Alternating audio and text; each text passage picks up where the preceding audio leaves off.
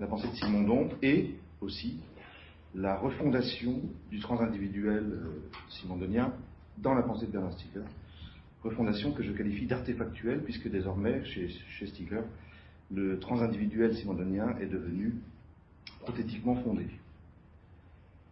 Alors je vais vous exposer la, critique interne que j'ai faite de Simondon et qui m'a conduit euh, à la pensée de Stiegler en tant que refondation artefactuelle euh, de Simondon, du transindividuel Simondonien. Donc je, vais finalement vous faire le passage de Simondon à Stiegler.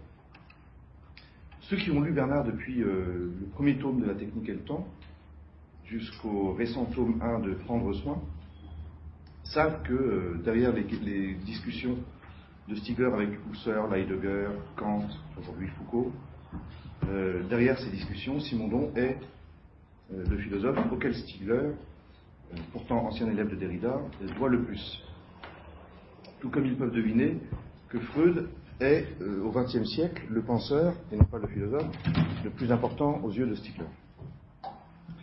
Alors je voudrais ici me consacrer donc à, la faiblesse, malgré tout, que, Simon, que Stiegler euh, voit dans la pensée de Simondon, donc de, cette grande source qu'est Simondon, et euh, il apparaîtra que, concernant cette faiblesse, c'est une autre source qui va intervenir de manière ponctuelle mais décisive, et c'est bien sûr euh, le roi Gourand.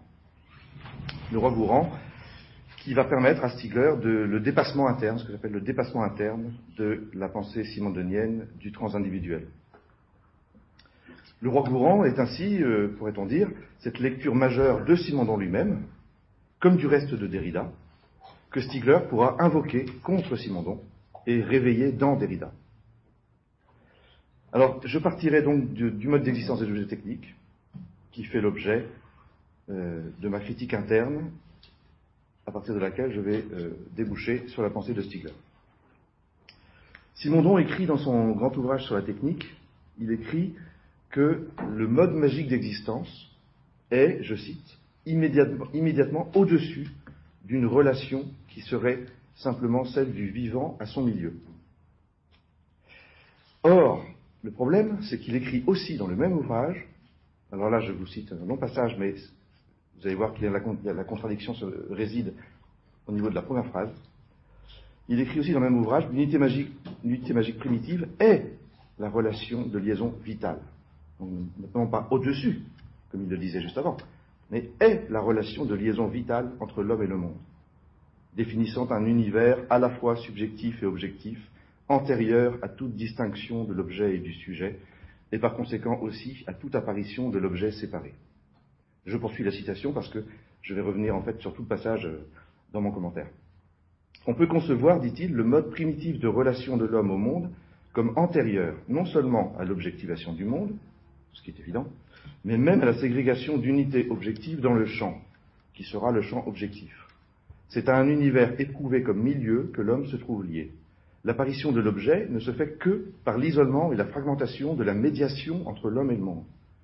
Et, selon le principe posé, cette objectivation d'une médiation doit avoir pour corrélatif, par rapport au centre neutre primitif, la subjectivation d'une médiation.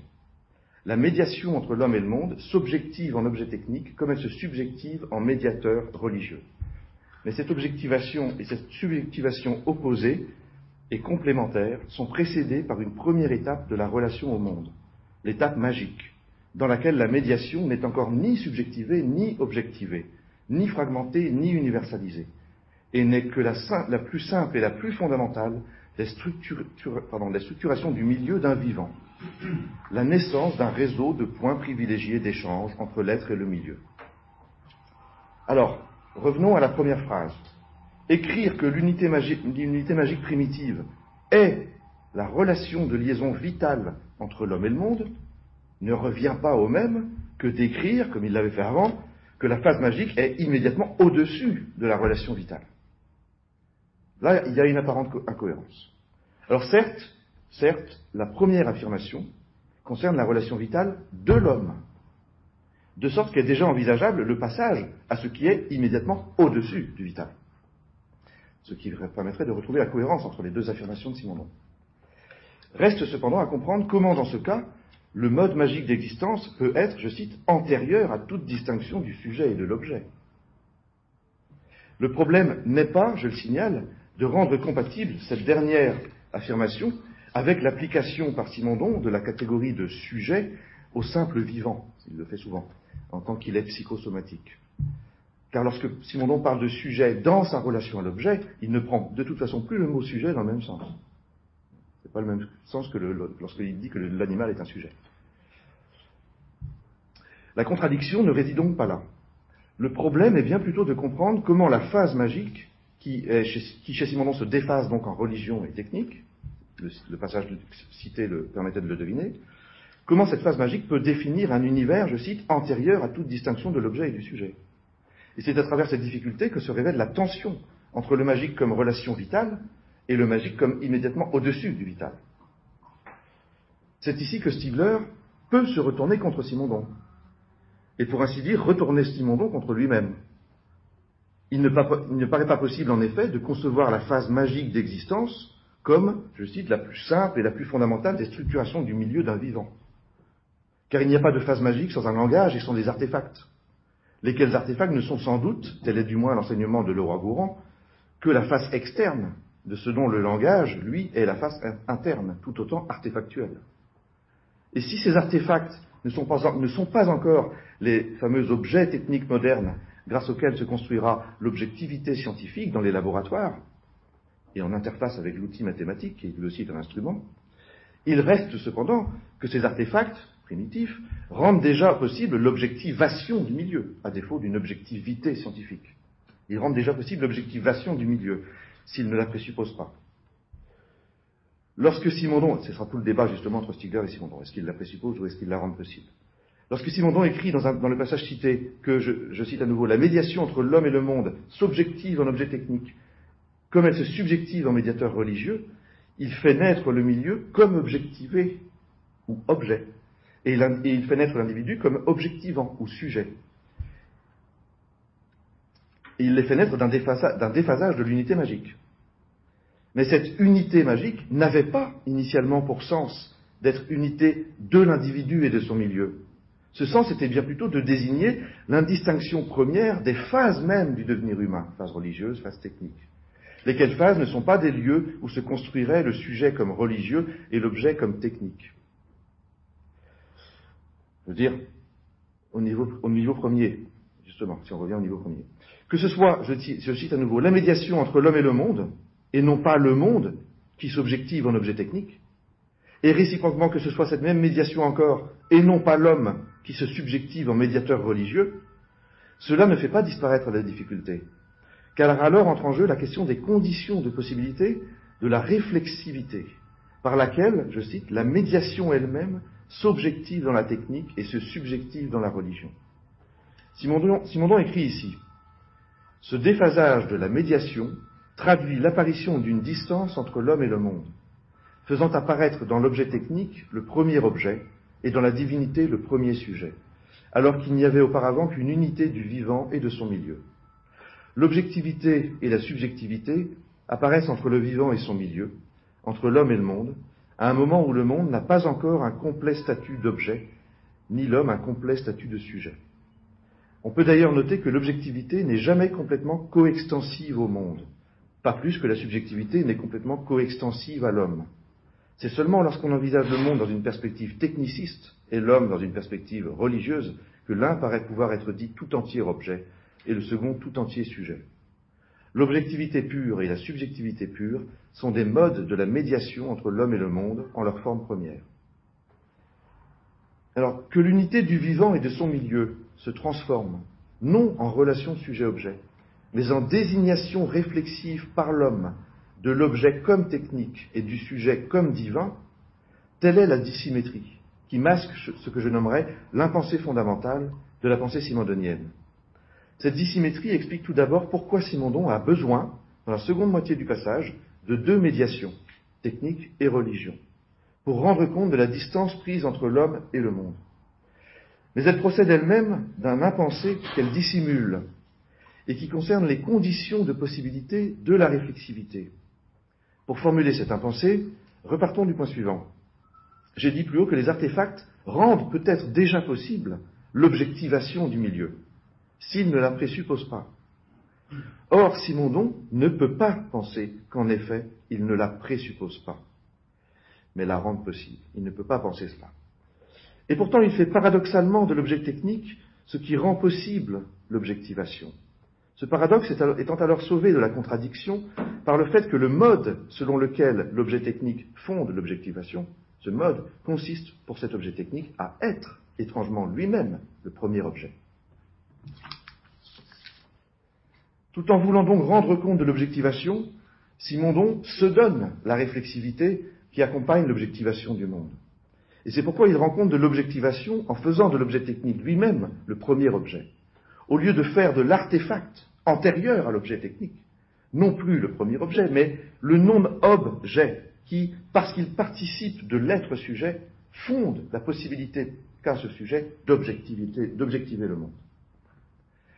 Telle est la raison pour laquelle Simondon ne pense pas la phase magique comme reposant sur le langage et les artefacts, mais simplement comme une structuration de l'univers en figure et en fond. Je cite, Selon cette hypothèse génétique générale, nous supposons que le mode primitif d'existence de l'homme dans le monde correspond à une union primitive, avant tout dédoublement, de la subjectivité et de l'objectivité. La première structuration, correspondant à l'apparition d'une figure et d'un fond dans ce mode d'existence, est celle qui donne naissance à l'univers magique. L'univers magique est structuré selon la plus primitive et la plus prégnante des organisations, celle de la réticulation du monde en lieux privilégiés et en moments privilégiés. En un tel réseau de points clés, de hauts lieux, il y a indistinction primitive de la réalité humaine et de la réalité du monde objectif. Ces points clés sont réels et objectifs, mais ils sont ceux en quoi l'être humain est immédiatement rattaché au monde, à la fois pour en recevoir une influence et pour agir sur lui. Le cœur de la forêt, le centre d'une plaine, ne sont pas seulement des réalités géographiques, métaphoriques ou géométriquement désignées, ce sont des réalités qui concentrent les pouvoirs naturels comme elles focalisent l'effort humain. Elles sont les structures figurales par rapport à la masse qui les supporte et qui constitue leur fond. Alors, en ces pages consacrées au déphasage de l'unité magique primitive, déphasage qui donnera, qui donnera la religion puis et, la technique, avec entre les deux l'art, qui, qui sera tentative de restauration de l'unité primitive perdue, en ces, pages, donc consacrées au déphasage de l'unité magique primitive, nulle allusion aux artefacts, mais seulement aux points clés naturels, dont le réseau constitue l'univers magique. Ce dernier consiste en seuil, en sommet, en limite, dit Simondon, en points de franchissement, rattachés les uns aux autres par leur singularité et leur caractère exceptionnel. Et la pensée de Simondon passe du magique ainsi appauvri à la technique toujours déjà conçue comme ne se concrétisant véritablement que dans la machine moderne, devenue elle-même, au point, euh, d'acmé, instrument de connaissance plutôt qu'outil. Alors que faut-il conclure euh, des difficultés soulevées ici? Revenons d'abord à l'ambition du grand livre de Simondon sur la technique, du mode d'existence des objets techniques. Cette ambition est exprimée notamment dans son introduction, et elle consiste à opérer, je cite, une modification du regard philosophique sur l'objet technique, qui permettent, je cite à nouveau, d'annoncer la possibilité d'une introduction de l'être technique dans la culture. Or, cette introduction de l'ouvrage s'achève sur les lignes suivantes. Cette intégration, qui n'a pu s'opérer ni au niveau des éléments, l'intégration de la technique à la culture, qui n'a pu s'opérer ni au, niveau des éléments, ni au niveau des individus, de manière définitive, par des individus techniques, hein, c'est-à-dire les, machines, le pourra avec plus de chances de stabilité au niveau des ensembles, c'est-à-dire aujourd'hui, avec les réseaux informatiques, qu'il avait anticipé. La réalité technique, devenue régulatrice, pourra s'intégrer à la culture, régulatrice par essence. Cette intégration ne pouvait se faire que par addition au temps où la technicité résidait dans les éléments, et par réfraction et révolution au temps où la technicité résidait dans les nouveaux individus techniques, machines. Aujourd'hui, la technicité tend à résider dans les ensembles. Elle peut alors devenir un fondement de la culture, à laquelle elle apportera un pouvoir d'unité et de stabilité, en la rendant adéquate à la réalité qu'elle exprime et qu'elle règle. Alors, Simondon distingue ici les trois niveaux de l'objet technique. Ensemble, individu, ensemble. Euh, pardon, éléments, individu, ensemble. Et euh, leur coordination temporelle non dialectique. C'est-à-dire que chacun a eu son époque. Or, le propos tenu dans ce passage peut susciter notre questionnement critique une fois de plus. Car qu'est-ce qu'une réalité technique, je cite, devenue régulatrice? La technique peut-elle vraiment posséder ce que Simondon nommait plus haut une normativité?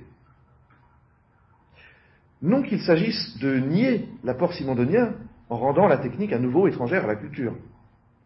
Mais c'est le mode simondonien d'intégration de la technique à la culture qui peut paraître finaliste. Et ce finalisme résiduel, ainsi que je l'avais nommé dans, mon deuxième tome, dans Penser la connaissance et la technique après Simondon, ce finalisme résiduel n'est en fait paradoxalement que la conséquence de l'insuffisante radicalité de l'intégration par Simondon de la technique dans la culture. Peut-on dire en effet qu'il faut attendre l'époque contemporaine, celle des ensembles, c'est-à-dire celle où la technicité tend à résider dans les ensembles, pour que cette euh, technicité devienne un fondement de la culture? Faut-il attendre cette époque? L'époque contemporaine n'était pas plutôt celle où l'individuation psychique et collective se trouve menacée par ce que Adorno et Horkheimer avaient nommé en 1947 la Kulturindustrie. Et l'extériorisation de la mémoire, en quoi consistent les industries culturelles, n'est-elle pas ce que Stigler nomme, dans la technique et le temps, le redoublement épocal de la finitude rétentionnelle, c'est-à-dire, aujourd'hui, la révélation différée, la révélation complètement différée, de ce fait étonnant et déjà entrevu par le roi Gourand, mais oublié par Simondon, à savoir la constitution originellement artefactuelle ou prothétique de la conscience psychosociale humaine, il y a 4 millions d'années. En tant que cette conscience psychosociale prolonge le vivant, mais elle ne peut le transcender qu'en s'appuyant sur les béquilles d'un code épiphylogénétique et non plus génétique ni même épigénétique. Autrement dit, elle ne peut prolonger le vivant qu'en s'appuyant sur les béquilles que sont les artefacts. Ce fait qui a 4 millions d'années a été signalé par le roi Gourand, mais oublié par Simondon. Ce qui fait que Simondon dit aujourd'hui on peut intégrer la technique à la culture, alors qu'elle a toujours été l'élément fondamental de la culture. Parler de constitution artefactuelle de la conscience psychosociale, c'est procéder à une inversion, paradoxale en tant que telle, de ce que Husserl nommait l'intentionnalité. Or, une telle perspective, apparemment étrangère à Simondon, peut cependant être pensée comme un dépassement interne. D'une part de sa pensée du régime psychosocial ou transindividuel, et d'autre part de sa pensée de la technique. Disons ici le nœud de l'affaire pour finir. Si la technique, chez Simondon, n'est qu'une phase du devenir humain, l'objet technique est cependant pensé comme expression, je cite, de la préindividualité ou charge de nature contenue dans le sujet qui a inventé l'objet. Et la technique devient, alors, dans du mode d'existence des objets techniques, elle devient support, dit Simondon, d'une relation qui est le modèle de la transindividualité. Ce sont des mots forts qui annoncent déjà la pensée de Bernard. La technique devient support, l'objet technique devient support d'une relation humaine qui est modèle de la transindividualité. Alors certes, elle n'est que support d'une relation qui est modèle. N'est pas encore, l'objet technique n'est pas encore fondement de toute transindividualité. Mais la question qui se pose est celle de savoir si la technique ne définit pas ce que Simondon, à la suite de Merleau-Ponty, lisant lui-même Heidegger, ce que Simondon donc nomme les modes d'être au monde de l'homme de telle manière que la technique fonderait la facticité même de ce que Heidegger appelait le Dasein, mais qu'on peut tout à fait appeler le sujet, à partir de le repenser, à partir du moment où on repense. Et elle fonderait la, facticité du même du Dasein, en tant que cette facticité, c'est euh, le fait d'être un passé qu'on n'a pas vécu. Le déjà là étant constitutif de l'être là. Ainsi, la transformation de la problématique de l'intentionnalité en problématique de l'être au monde aurait-elle sa véritable possibilité dans la reconnaissance de la nature philosophiquement paradigmatique de l'objet technique, au sens large d'artefact, cette fois-ci, et non plus au sens, de l'objet technique qui se concrétise uniquement dans la machine, selon Simon Alors, Stigler, lui, parle ici de finitude rétentionnelle, en référence à la percée opérée par Husserl lui-même, qui avait commencé d'inverser sa propre intentionnalité constituante dans euh, son grand livre, traduit par Derrida, euh, L'origine de la géométrie. Husserl avait vu que l'écriture est une technique constitutive de l'intersubjectivité transcendantale, et non pas constituée par elle. Simondon, enfin pas seulement constituée par elle, là il y a, y a un aller-retour à penser. Simondon avait lui-même dessiné cette approche dans du mode d'existence des objets techniques. La finitude exemplaire de la connaissance sur l'objet technique, il insiste beaucoup là-dessus, la finitude exemplaire de la connaissance sur l'objet technique, témoignant en effet de la valeur paradigmatique de l'objet technique pour une pensée de l'être au monde inobjectivable. Mais la pensée de Simondon s'interdit d'inverser jusqu'au bout euh, l'intentionnalité. Et sans doute faut-il accorder à Stigler que le lieu où se, formule cette interdiction est le passage précoce dans lequel Simondon déclare Entre homme et nature se crée un milieu technogéographique qui ne devient possible que par l'intelligence de l'homme. L'autoconditionnement d'un schème par le résultat de son fonctionnement nécessite l'emploi d'une fonction inventive d'anticipation, qui ne se trouve ni dans la nature, ni dans les objets techniques déjà constitués. Autrement dit, Simondon ne pense pas l'objet technique comme cette présence du passé qui me fait et qui me permet d'anticiper. Il ne pense pas l'objet technique comme cela. Il, pense l'objet technique comme une chose qui est le résultat d'une anticipation. La non-anthropologie simondonienne, qui refuse de couper l'homme du vivant, n'aurait pas accordé à la non-anthropologie heideggerienne que l'essence de la technique ne soit absolument rien de technique.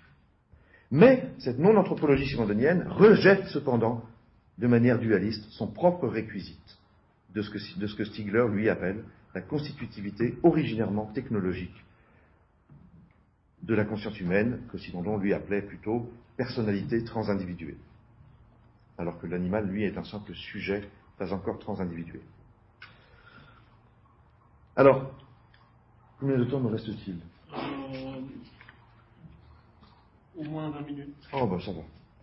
Dans le chapitre 2, ça sera ma troisième partie, hein, il y a trois temps, dans le chapitre 2 de la, de la note complémentaire, de la note complémentaire à euh, sa thèse principale, donc l'énorme, l'énorme thèse principale de Simondon euh, sur l'individuation à la lumière des notions de forme et d'information, dans le chapitre 2 de la note complémentaire, Simondon, Simondon écrit la valeur du dialogue de l'individu avec l'objet technique est donc de conserver l'effort humain et de créer un domaine de transindividuel distinct de la communauté, ce qui pense la différence entre société véritable et communauté, mais ne l'anéantit pas. Donc distinct, euh, pardon, excusez-moi, distinct de la communauté, dans lequel la notion de liberté prend un sens et qui transforme la notion de destinée individuelle, mais ne l'anéantit pas. Le caractère fondamental, dit-il, de l'être technique est d'intégrer le temps à une existence concrète et consistante. Il est en cela le corrélatif de l'autocréation de l'individu. Ces mots-là sont stigleriens et non plus simondoniens. C'est le passage de Simondon qui bascule vers Stigler.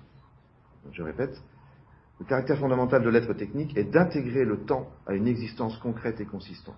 Il est en cela le corrélatif de l'autocréation de l'individu.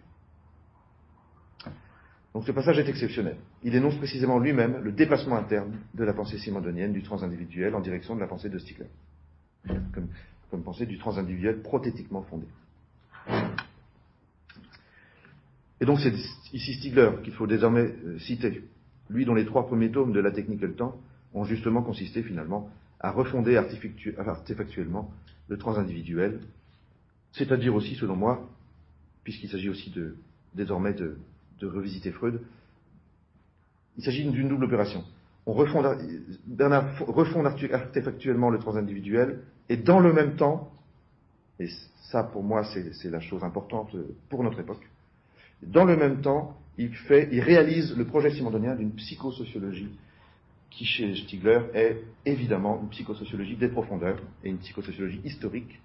Je dis des profondeurs parce qu'on revisite Freud et on montre que l'inconscient est en fait transindividuel. Et c'est une psychosociologie historique, puisque le transindividuel, par définition, est historique. Alors, je cite euh, je cite euh, Bernard. Ce que n'auront pas montré, assez paradoxalement, les analyses simondoniennes du processus d'individuation, c'est que cette capacité d'anticipation suppose elle-même l'objet technique, et ne le précède pas plus que la forme précède la matière. L'individuation psychique collective, dit Bernard, tout en exploitant, alors ça c'est le livre de Simondon qui donne la, première moitié de la thèse principale de Simondon, qui désormais est publiée de manière complète, mais en 89 c'était seulement la publié en deux parties, la deuxième partie s'appelant l'individuation psychique et collective. Donc Bernard écrit l'individuation psychique et collective, cet ouvrage de Simondon, tout en exploitant au plan psychologique et sociologique les concepts de transduction, de pré-individuel et de processus d'individuation que la critique du schéma dimorphique avait rendu possible, n'intègre malheureusement pas dans cette dynamique individuante la singularité des objets techniques ou, dans notre propre vocabulaire, dit Bernard, des étangs inorganiques organisés. L'objet technique a disparu de ces analyses. Or, concernant la question de l'anticipation, sans laquelle un processus d'individuation psychosociale n'est pas concevable, une critique de être étant, depuis les acquis du mode d'existence des objets techniques, comme critique de l'ustensibilité, ferait apparaître que le déjà là heideggerien comme fond d'un passé pré-individuel du design, est supporté par les objets techniques qui constituent son monde. L'organisation de l'inorganique étant aussi celle de l'accès au passé et du même coup à l'avenir. Comment dit, l'artefact rend possible l'anticipation, alors que chez Simondon c'était l'inverse.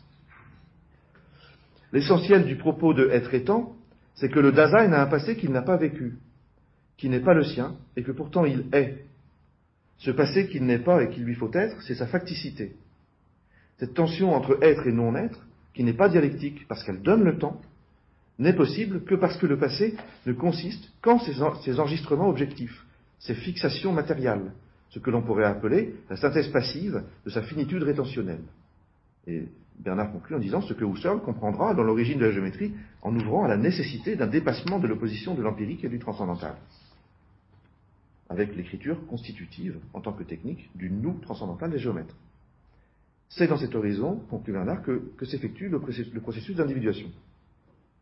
Alors ce que je dirais, c'est que la prothèse, nommée ici objet technique, est en fait l'artefact en général, en tant qu'il est à la fois une extériorité consistante, il est une extériorité consistante, et en vertu même de cette consistance, il est un nom-objet pour la pensée. Un nom-objet, n'est pas opposé, n'est pas là devant, un nom-objet pour la pensée, laquelle ne se constitue dans son intériorité qu'en ayant pour condition une telle extériorité. L'artefact est une extériorisation de la mémoire qui ne présuppose pas, mais qui rend paradoxalement possible le développement de l'intériorité de la personnalité transindividuée.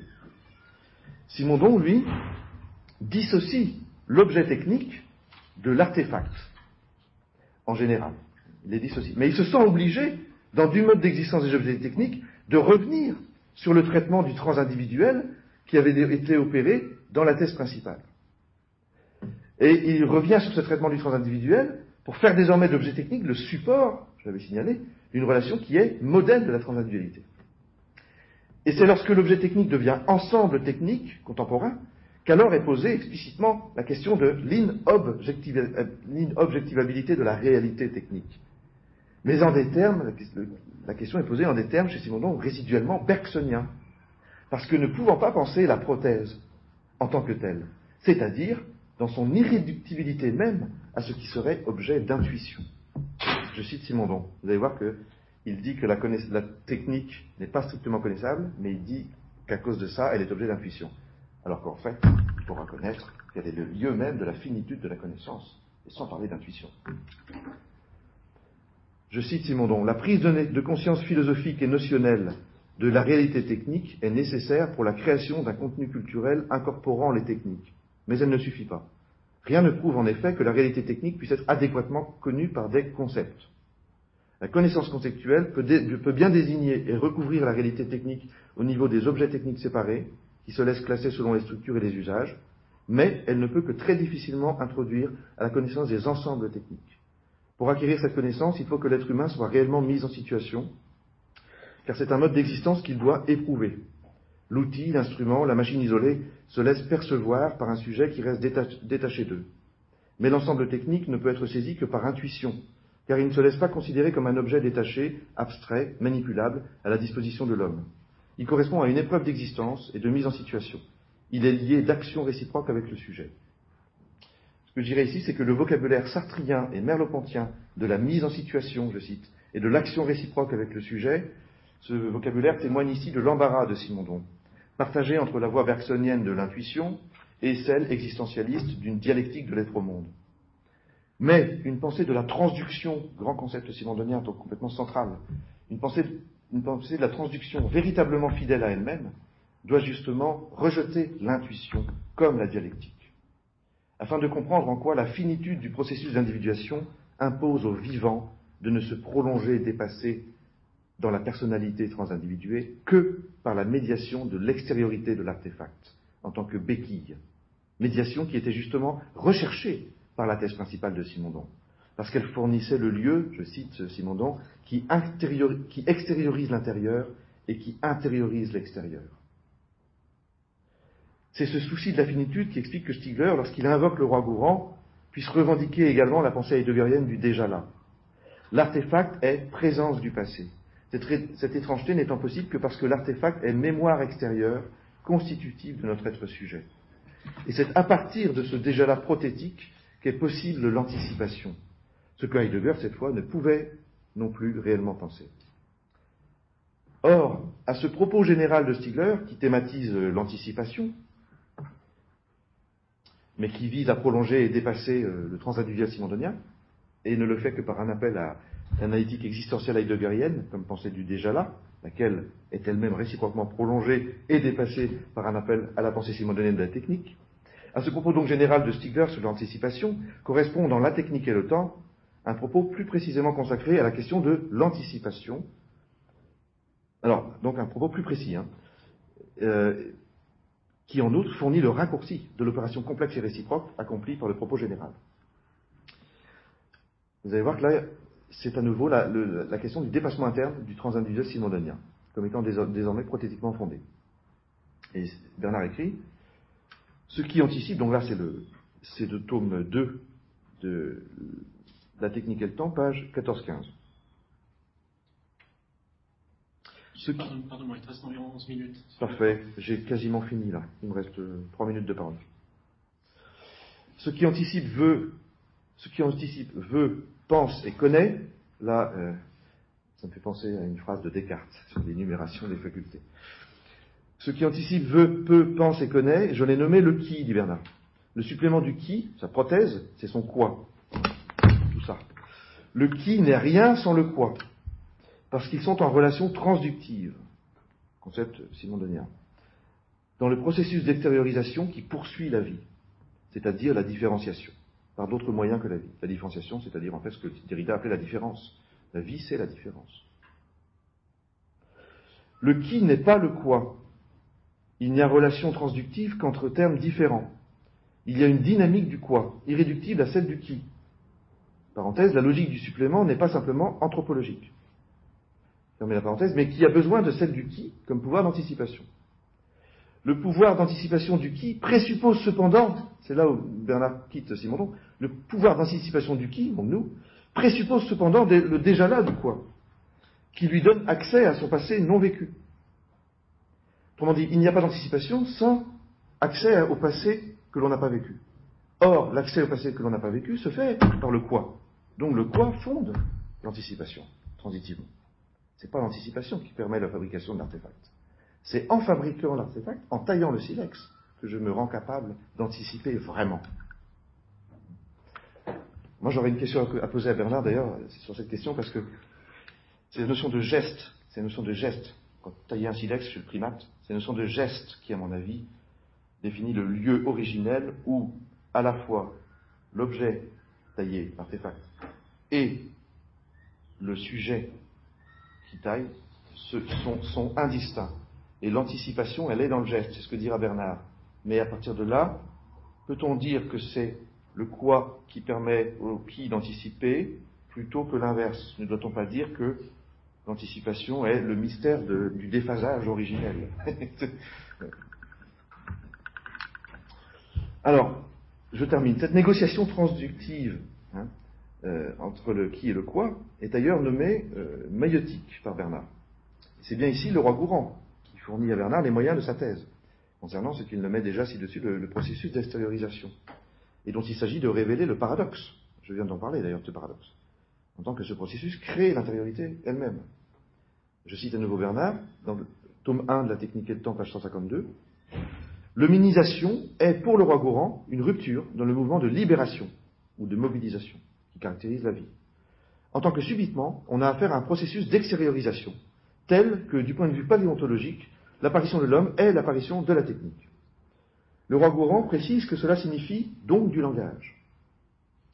Le mouvement contenu dans ce processus d'extériorisation est paradoxal, dans cette mesure où le roi Gourand dit en effet que c'est l'outil, c'est-à-dire la technique, qui invente l'homme, et non l'homme qui invente la technique. Ou encore, l'homme s'invente dans la technique en inventant l'outil en s'extériorisant technologiquement. Or, l'homme est ici l'intérieur. Il n'y a pas d'extériorisation qui ne désigne un mouvement de l'intérieur vers l'extérieur. Cependant, l'intérieur est inventé par ce mouvement. Donc, autrement dit, Bernard veut nous montrer que le mot d'extériorisation, finalement, ne convient plus, puisqu'il présuppose une, intériorité déjà donnée. Donc l'intérieur est, est, inventé par ce mouvement. Il ne peut donc pas le précéder. intérieur et extérieur, se constituent par conséquent dans un mouvement qui les invente à la fois l'un et l'autre. Un mouvement où ils s'inventent l'un dans l'autre, comme s'il y avait une maïotique technologique de ce que l'on appelle l'homme. Alors c'est à l'occasion de la fondation de l'anticipation euh, sur l'extériorisation paradoxale qu'est définie justement la prothèse, en son sens lui aussi paradoxal. Et je terminerai là-dessus en citant à nouveau Bernard. C'est parce qu'il est affecté d'anticipation, et on va terminer avec la question du geste, où je vois moi le, je dirais, euh, le geste, ce serait finalement pour moi ce qui, dans la technique et comme origine de la technique, définit l'inconnaissable. Parce que c'est justement le lieu où le sujet et l'objet ne sont pas encore distingués. Il n'y a, pas encore d'objet et de sujet. Donc l'objet, c'est l'origine inconnaissable, le geste est l'origine inconnaissable de la technique. C'est c'est ma manière de, résoudre le paradoxe auquel me confronte ma propre euh, critique euh, stiglerienne de Simondon. Donc je cite Bernard, c'est parce qu'il est affecté d'anticipation, parce qu'il n'est qu'anticipation, qu'un geste est un geste. Donc là on pourrait dire, ah bah alors c'est le sujet qui anticipe dans son geste, et, l'objet est rendu possible par l'anticipation. On pourrait croire cela, dans ce, qui est dit là. J'agis sur l'ambiguïté, le, problème qu'on a là. Et il n'y a de geste, dit Bernard, que lorsqu'il y a outil et mémoire artificielle. Donc là on comprend mieux. C'est pas du Simondon. Il n'y a de geste que lorsqu'il y a outil et mémoire artificielle, prothétique, hors du corps et comme constituant son monde. Il n'y a pas d'anticipation, ajoute Bernard, pas de temps hors de ce passage au dehors, de cette mise hors de soi et de cette aliénation de l'homme et de sa mémoire qu'est l'extériorisation. La question est l'ambiguïté même du mot d'extériorisation. La prothèse ne vient pas suppléer, dit Bernard, à quelque chose, ne vient rien remplacer qui aurait été là avant elle et se serait perdu. Elle s'ajoute. Par prothèse, nous entendrons toujours à la fois poser devant, spatialisation, poser d'avance aussi, déjà là, passé, et anticipation, prévision, c'est-à-dire temporalisation. La prothèse, conclut Bernard, n'est pas un simple prolongement du corps humain, elle est la constitution de ce corps en tant qu'humain, c'est-à-dire en tant que personnalité psychosociale. Les guillemets appartenant à la constitution, dit Bernard, ce qui met des guillemets à humain ici. Elle n'est pas un moyen pour l'homme, la prothèse n'est pas un moyen pour l'homme, mais sa fin. là, on reconnaît un thème à la fois simondonien et heideggérien d'ailleurs. Alors, voilà, je voudrais juste terminer en, redisant que ma propre critique de Simondon m'a conduit à la pensée de Bernard, et que moi, mon travail consiste à penser une nouvelle théorie de la connaissance qui montre que l'objectivité scientifique, entre autres, penser une théorie de la connaissance qui montre que l'objectivité scientifique a pour condition le décentrement instrumental du scientifique. Chez Kant, le sujet était centre de phénoménalisation. Mais en fait, ce que Kant a pensé, ce n'est pas le sujet scientifique, c'est le sujet en général, qui, constitue l'expérience. Il ne peut plus expliquer la rupture entre l'expérience ordinaire euh, et, la science. C'est là où Bachelard peut tout à fait critiquer euh, Kant. Donc je voudrais montrer que le sujet scientifique n'est un esprit objectif que parce qu'il s'est décentré instrumentalement dans le laboratoire et aussi dans les mathématiques, qui sont un instrument mais virtuel. Ce qu'on appelle la, réalité virtuelle, c'est pas de la technique virtuelle, c'est de la réalité virtuelle faite par la technique. Est-ce que les mathématiques, elles, sont de la technique virtuelle. Elles sont l'interface du laboratoire en tant qu'instrumentation euh, effective. Donc je voudrais montrer cela, et ça c'est lié au fait à l'autre thème que je développe et qui, à mon avis, euh, est en parfaite cohérence avec ce que Bernard montre après Simondon, à savoir que la technique est l'inconnaissable. Ma conviction, c'est que la technique est l'inconnaissable. Je le dis dans ma théorie de la connaissance, je le dis d'une autre manière, je dis que ce qui est nouménal, contrairement à ce que disait Kant, ce qui est nouménal, c'est pas ce qui est derrière les phénomènes, ce qui est nouménal, c'est la connaissance elle-même, parce qu'elle est techniquement fondée. Et le geste est, selon moi, l'inconnaissable origine de la technique en tant qu'inobjectivable de manière absolue. Merci.